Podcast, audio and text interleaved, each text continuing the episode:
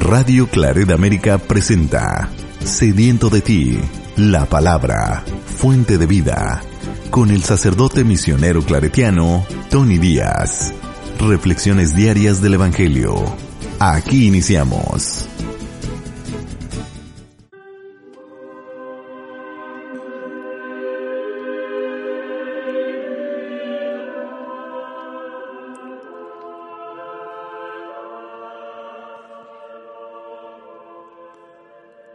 Bienvenidos hermanos a nuestras reflexiones bíblicas de las lecturas del día. Hoy es jueves de la quinta semana de Cuaresma, jueves de la quinta semana de Cuaresma. La primera lectura de hoy viene del libro de Génesis, capítulo 17, versículos 3 al 9.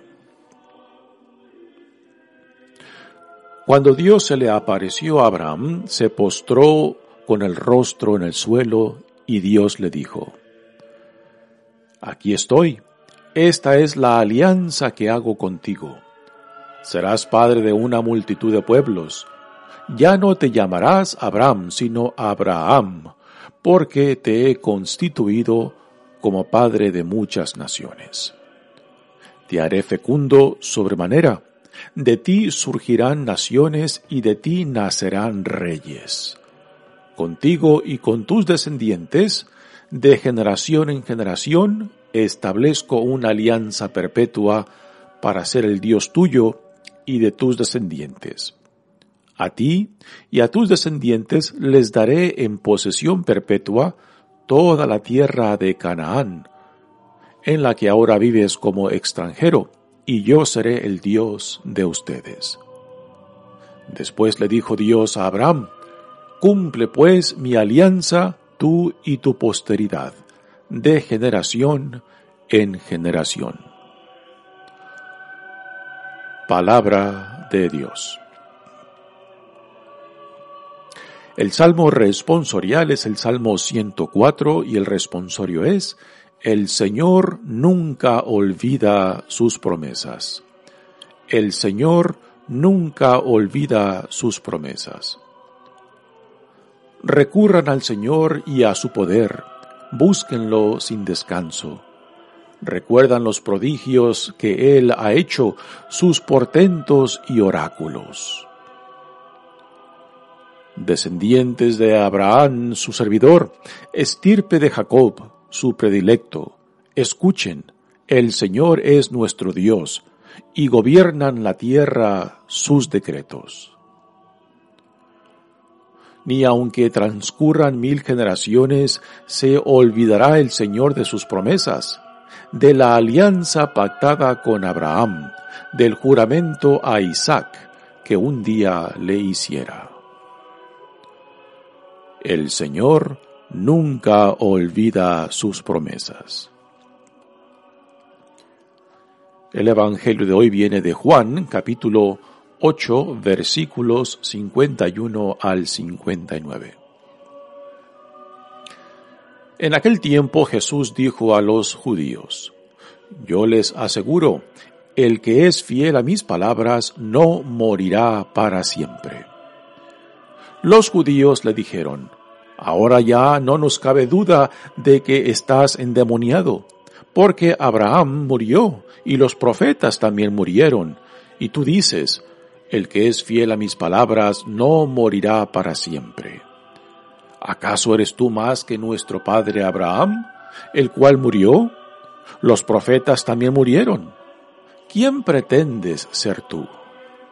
Contestó Jesús, si yo me glorificara a mí mismo, mi gloria no valdría nada. El que me glorifica es mi Padre, aquel de quien ustedes dicen, es nuestro Dios aunque no lo conocen. Yo, en cambio, sí lo conozco. Y si dijera que no lo conozco, sería tan mentiroso como ustedes. Pero yo lo conozco y soy fiel a su palabra.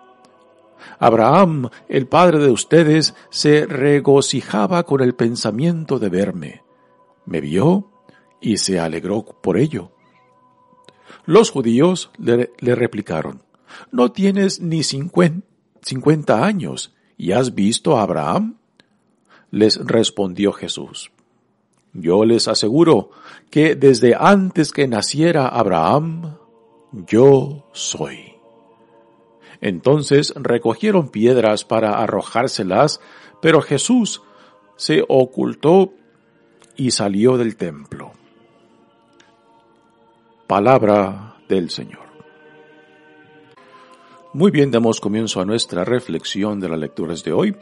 La primera lectura de hoy viene del libro de Génesis y aquí se nos presentan ahora el personaje de Abraham, quien Dios llamó desde su tierra de Ur, en lo que hoy en día es Irak, y lo trajo a esta tierra de Canaán que Dios le prometió que sería patrimonio de él y de su descendencia perpetuamente. ¿Por qué se nos presenta Abraham en esta lectura en esta quinta semana de Cuaresma, porque ahora las lecturas están haciendo esta conexión entre Abraham y Jesús, quien es el cumplimiento, quien es la plenitud de la promesa que un día Dios le hizo a Abraham. Y en la primera lectura de hoy y el Evangelio encontramos esta conexión de cómo Jesús se identifica plenamente con esa promesa, con esa alianza, alianza que Dios hizo con Abraham y que Jesús viene siendo el cumplimiento, la plenitud de esa alianza ahora ya realizada en Jesús, el Hijo de Dios, el enviado de Dios, el Mesías. Dice la primera lectura. Cuando Dios se le apareció a Abraham, se postró con el rostro en el suelo y Dios le dijo. En esta escena, en el capítulo 17 de Génesis, tenemos el principio de la alianza que Dios hace con Abraham. Ya Abraham ha tenido su hijo con la esclava de Sara, Agar, y el hijo que le nace por medio de esta esclava de, de Sara es Ismael. Dios ya le había prometido a Abraham y a Sara que le daría un testimonio, pero parece que Dios está tomando su tiempo. Y parece que Abraham y particularmente Sara está desesperando en esta promesa de Dios y por eso es Sara quien les sugiere a Abraham de que tengan un hijo por medio de la esclava, porque siendo la esclava propiedad de Sara, entonces el hijo que naciera de esa esclava sería de Sara también. Pero Dios tiene otras ideas. El hijo que Dios le ha de dar no, no va a ser por medio de la esclava, sino por medio de Sara. Y aquí tenemos el principio de esta alianza donde Dios, después ya de, según nos dicen los comentaristas, de que de, unos 13 años previos, cuando Dios se le apareció por primera vez a Abraham, a esta escena que leemos hoy, pasaron unos 13 años.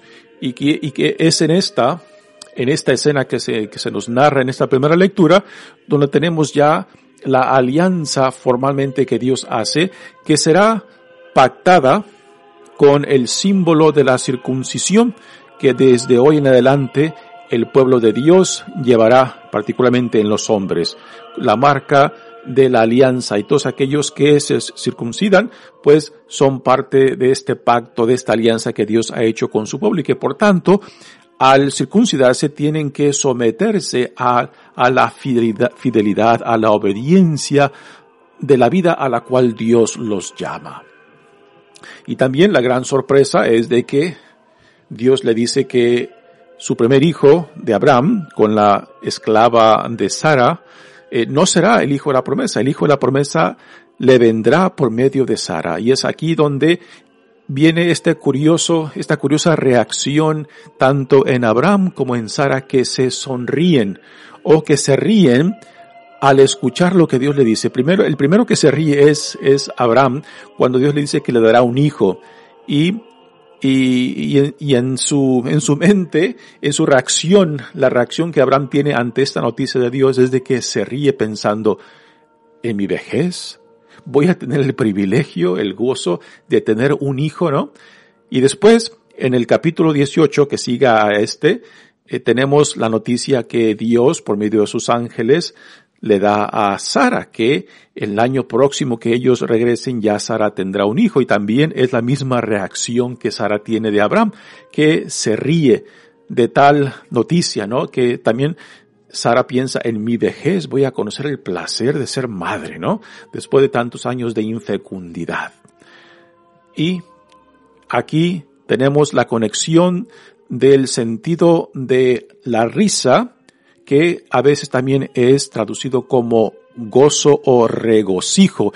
Esto lo menciono porque saldrá después en, en la lectura del Evangelio de hoy. Así que tanto Abraham como Sara tienen esta reacción de risa ante la noticia de que será, de que se les dará un hijo en su vejez, que será el hijo de la promesa. Y que cuando Abraham ah, se sonríe o se regocija ante el nacimiento de su hijo, pues esto es lo que eh, lo lleva a, nombrar a su hijo Isaac. Ah, dicen los comentaristas que el nombre de Isaac significa sonrisa. Sonrisa o risa ah, por la reacción que tanto Abraham y Sara tuvieron al recibir esta noticia de que Dios les proveería, ese hijo de la promesa, de la alianza que Dios le hace que sin hijos, pues esa alianza no tiene ningún sentido porque la alianza, por medio de la alianza se lleva a cabo por medio de la descendencia de generación en generación. Dice la lectura, Aquí estoy, esta es la alianza que hago contigo, le dice Dios a Abraham. Serás padre de una multitud de pueblos, ya no te llamarás Abraham, sino Abraham, porque te he constituido como padre de muchas naciones. Aquí esta, este, esta fórmula ah, de cambio de nombre, cuando se lleva a cabo este encuentro con Dios, lo tenemos también en Jacob, que es el hijo de Isaac. Y cuando Isaac, y cuando Jacob tiene, tiene este, esta experiencia también con Dios, Dios le da un nombre nuevo. Pasa de Jacob a Israel. Israel será el nombre de la nación del pueblo de Dios, que después será compuesta por las doce tribus, que son los doce hijos de Jacob. También tenemos esto mismo en la experiencia, por ejemplo, de Simón, de Simón que después pasa a ser Pedro, es el nombre que Jesús le da después de este encuentro con él. También tenemos el caso de Pablo, que antes del encuentro, de su experiencia con Cristo resucitado en el camino a, a Damasco, y después de esta experiencia, Saulo pasa a ser llamado Paulo. Así que es una fórmula fórmula que tenemos tanto en el Antiguo Testamento como en el Nuevo Testamento de este cambio de nombre que refleja la nueva persona que son después de este encuentro con Dios. Esto también lo tenemos en el sacramento de la confirmación y por eso se les pide a los confirmandis de que eh, adopten un nombre nuevo eh, por, como experiencia de este sacramento que refleje la nueva persona que son llamados a ser en Cristo. Así que tenemos aquí en este encuentro de Abraham con Dios una experiencia transformadora donde Abraham pasa a ser el simple hombre eh, con quien a quien Dios llamó y ahora Dios le promete que lo hará el padre de muchas naciones y por eso el, el nombre cambia de Abraham a Abraham. Y podemos decir que hoy en día esta promesa que Dios le, hizo pues está plenamente realizada, puesto que eh, tan solo superficialmente podemos decir de que el pueblo judío, como el pueblo cristiano, como el pueblo islámico, pues tenemos a Abraham como nuestro padre en la fe el pueblo judío traza su descendencia a Abraham por medio de Isaac, Jacob y el, el resto de la descendencia. El pueblo uh, cristiano nuestro, pues también trazamos nuestra descendencia a, a Abraham por medio de Jesús. Y uh, para eh, poder entender esto, tenemos que ver las genealogías tanto en el libro, el Evangelio de Mateos como el de Lucas, donde eh, nos pone a Jesús directamente conectado con Abraham. Y el pueblo islámico también traza su descendencia a Abraham por medio del primer hijo de Abraham con la esclava de Sara, Agar, que es Ismael, que Dios promete que de este hijo de Abraham con la esclava de Sara, Dios hará también un gran pueblo. Y el pueblo, el, el, el pueblo árabe pues traza su descendencia a Abraham por medio de este hijo de, Abraham, Ismael.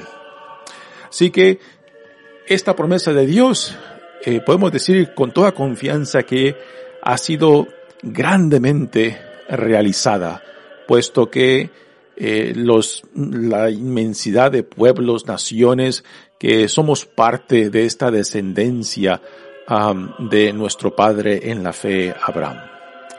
Dios le dice, te haré fecundo sobremanera, de ti surgirán naciones y de ti nacerán reyes. Contigo y con tus descendientes de generación en generación establezco una alianza perpetua para ser el Dios tuyo y tus descendientes.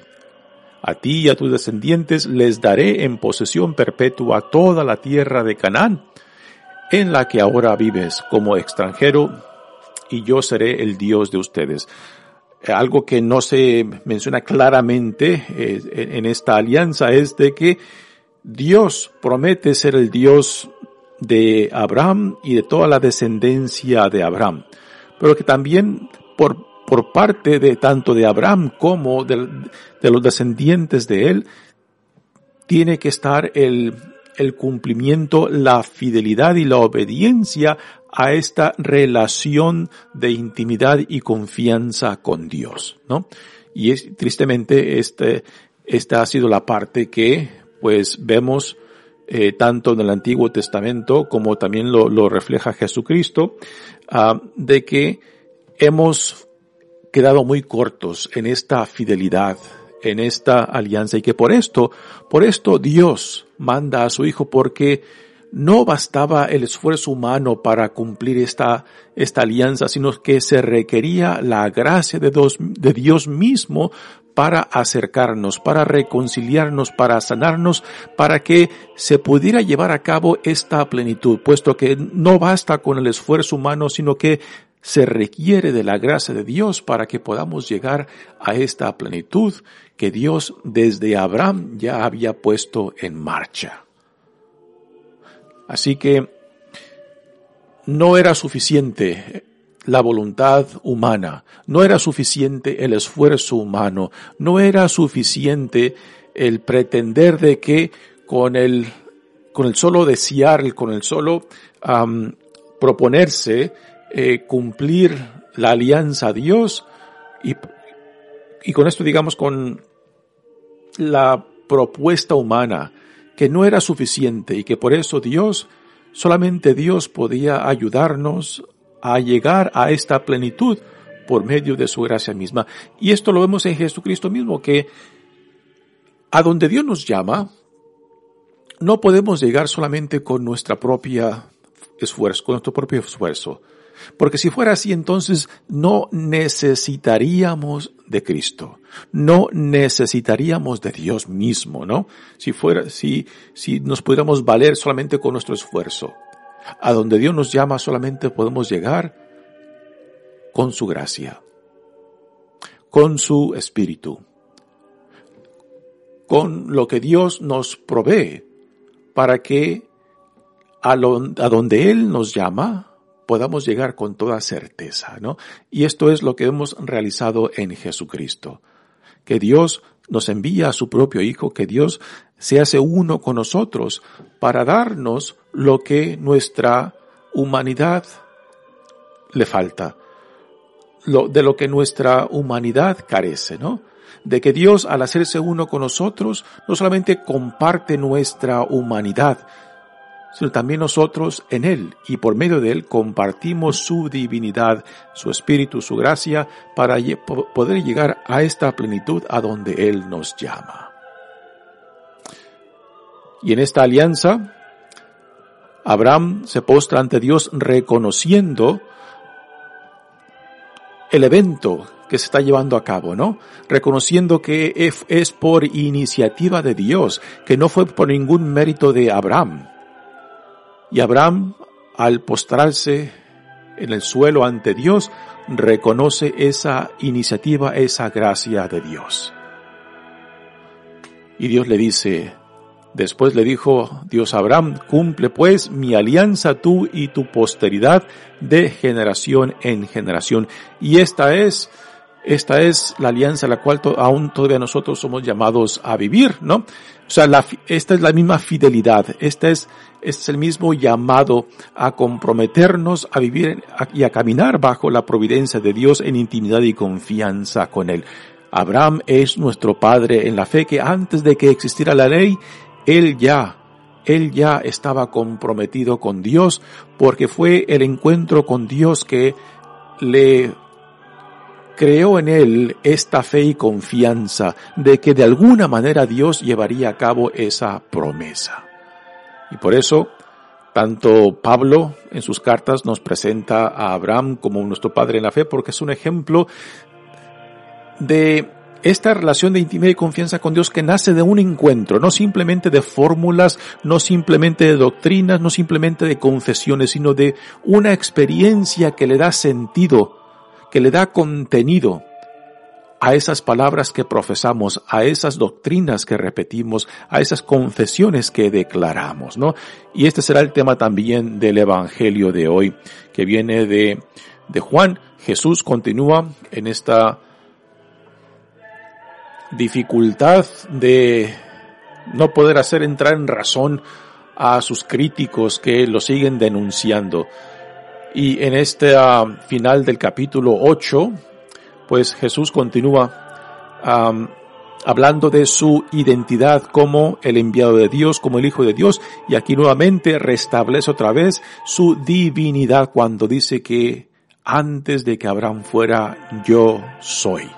Palabras fuertes, palabras grandes, ¿no? Que a causa de esas palabras de Jesús, sus críticos sus interlocutores pues empiezan a agarrar piedras para matarlo porque en, su, en sus mentes, en sus oídos son palabras de blasfemia. Pero es porque ellos no entienden, no conocen la experiencia de Jesús desde donde Él habla y se autodefine como el Hijo de Dios, como el enviado por Dios. Y esa identidad divina del mismo, pues lo pone en un nivel que aquellos que simplemente repiten doctrinas, repiten profesiones o confesiones, repiten fórmulas, pero que están vacías de contenido porque no conocen al Padre, de quien esas palabras, esas fórmulas, esas profesiones, esas doctrinas hablan. Jesús, sin embargo, Él habla desde la experiencia de conocer al, Padre. Y esas palabras, esas doctrinas, tienen contenido porque esa, ese encuentro con Dios Padre le da, le da no solamente el sentido a esas mismas palabras que Él pronuncia, pero que van repletas de contenido porque su experiencia con Dios Padre iluminan. Y esas mismas palabras tienen vida, a diferencias de las palabras de sus críticos, de aquellos que no lo aceptan y que lo rechazan, que están vacías por dentro. Y esto es un tema que aún resuena en nuestros tiempos, cuando pensamos que la religión es simplemente un repetir de fórmulas, un repetir de doctrinas o de, de confesiones y profesiones que suenan vacías. Porque la religión no es eso.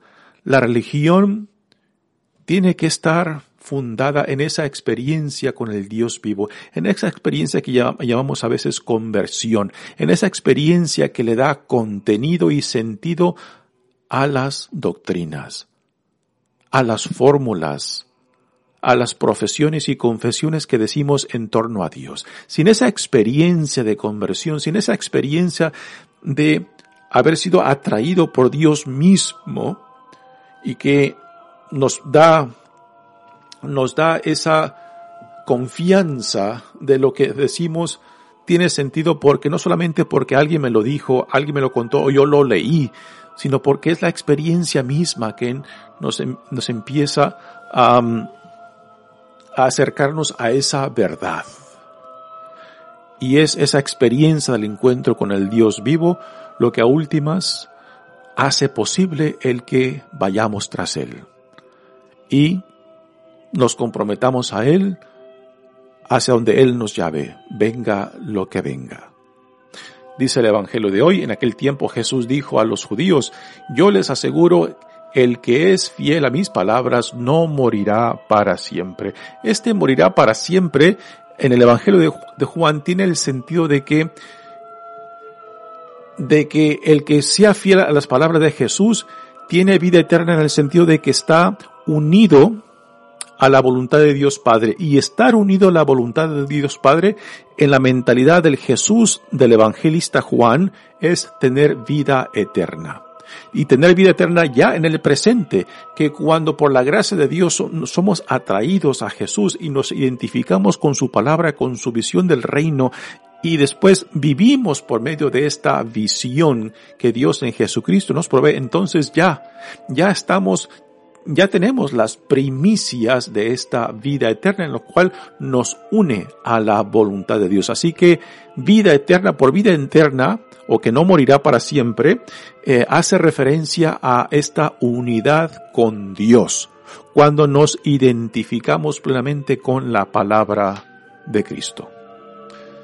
Los judíos le dijeron, ahora ya no nos cabe duda de que estás endemoniado porque Abraham murió y los profetas también murieron. Y tú dices, el que es fiel a mis palabras no morirá para siempre. ¿Acaso tú eres tú más que nuestro padre Abraham, el cual murió? Los profetas también murieron. ¿Qué pretendes ser, ser tú? Así que aquí los críticos de Jesús toman sus palabras literalmente. Aquí hay un desnivel impresionante. Jesús está hablando de un nivel diferente al de sus contrincantes. Ellos hablan desde un punto, punto de vista muy literal, el cual toman las palabras sin el sentido y sin contenido que Jesús, por a base de su experiencia con Dios Padre, le da un contenido diferente a esas mismas palabras que él está utilizando. Contestó Jesús, si yo me glorificara a mí mismo, mi gloria no valdría nada. El que me glorifica es mi Padre, aquel de quien ustedes dicen es nuestro Dios. Cuando Jesús, habla de Dios Padre como su Padre, como su Dios, es muy diferente a cuando sus críticos dicen nuestro Dios. Para Jesús, llamar a Dios Padre tiene un contenido rico y profundo porque nace de una experiencia con Dios Padre, que le da sentido a estas palabras. Sin embargo, cuando sus contrincantes utilizan esas mismas palabras como fórmula, como profesión, como doctrina, pues están vacías porque tienen las palabras, pero no el contenido de esas palabras que nacen de esa relación con Dios Padre, que nacen de la intimidad y confianza, que nacen de ese encuentro con el Dios vivo. Y eso, eso es una realidad que también hoy en día se tiene que vivir. La religión no simplemente es un repetir de fórmulas, doctrinas, profesiones y confesiones, sino se ha tenido esa experiencia que le dé sentido y que le dé contenido a esas palabras, a esas profesiones, a esas doctrinas que repetimos. Tristemente mucha gente, cuando no ha tenido ese encuentro con Dios, esa conversión, pues simplemente se aferra, se aferra a las fórmulas y doctrinas, pero que están vacías para ellos. Por esto, aquí este desnivel que encontramos desde donde Jesús habla y desde donde sus críticos y contrincantes hablan, pues es un desnivel impresionante. Jesús habla de un contenido que nace de su experiencia con Dios Padre que sus contrincantes no tienen y por eso no lo entienden y por eso lo rechazan. Y aunque se llamen hijos del Dios vivo, pues no entienden y porque no entienden no lo aceptan y porque no lo aceptan terminarán rechazándolo y condenándolo. Lo cual también es una posible situación nuestra cuando no hemos tenido ese encuentro con el Dios vivo, cuando no nos hemos permitido ser atraídos y transformados por la gracia de Dios, pues también simplemente nos aferramos a, las fórmulas, a las doctrinas, pero que suenan vacías. Suenan vacías porque pensamos que la religión es simplemente el repetir estas fórmulas, estas doctrinas. Pero si no se ha vivido esa experiencia que le dé el contenido, que le dé el sentido, pues vamos a sonar como tambores que no mueven, que no tienen ritmo, que no tienen ese sonido que resuene en el corazón de aquellos que nos escuchan, de aquellos que nos ven y que puedan sentir una atracción al Dios que hoy en día viene a nosotros. Y finalmente vienen las palabras de este Evangelio cuando los críticos de Jesús le dicen, no tienes ni 50 años y has visto a Abraham. Les respondió Jesús, yo les aseguro que desde antes que naciera Abraham, yo soy. Estas palabras son palabras mayores porque los, los que escuchan a Jesús inmediatamente entienden de que Jesús está igualando a Dios al, al usar estas fórmulas, palabras fórmula, fórmulas que hace referencia al encuentro de Moisés con, con Yahvé, cuando Moisés le dice, ¿y quién le diré a tu pueblo en Egipto que me ha mandado? Y Dios le dice, dile que yo soy, te ha enviado, ¿no? Y aquí Jesús se las aplica a sí mismo y estas son palabras que los críticos los interlocutores de Jesús en esta escena las declaran blasfemia y por eso cogen piedras para querer matarlo. Pero es porque no conocen a Jesús, porque no entienden a Jesús y por eso lo quieren matar. Es algo que aún también nosotros fácilmente podemos caer cuando hablamos solamente desde fórmulas que no tienen contenido, que no tienen sentido, y que el repetirlas no es la vida a la cual somos llamados. Es la experiencia con Cristo, la experiencia con el Dios vivo que le da ese contenido, que le da ese sentido, que le dan vida a estas palabras. Mi nombre es Padre Tony Díaz, misionero claretiano, que Dios los bendiga. Radio Claret América presentó Sediento de ti, la palabra fuente de vida. Sus comentarios son importantes. Contáctenos en radioclaredamerica.gmail.com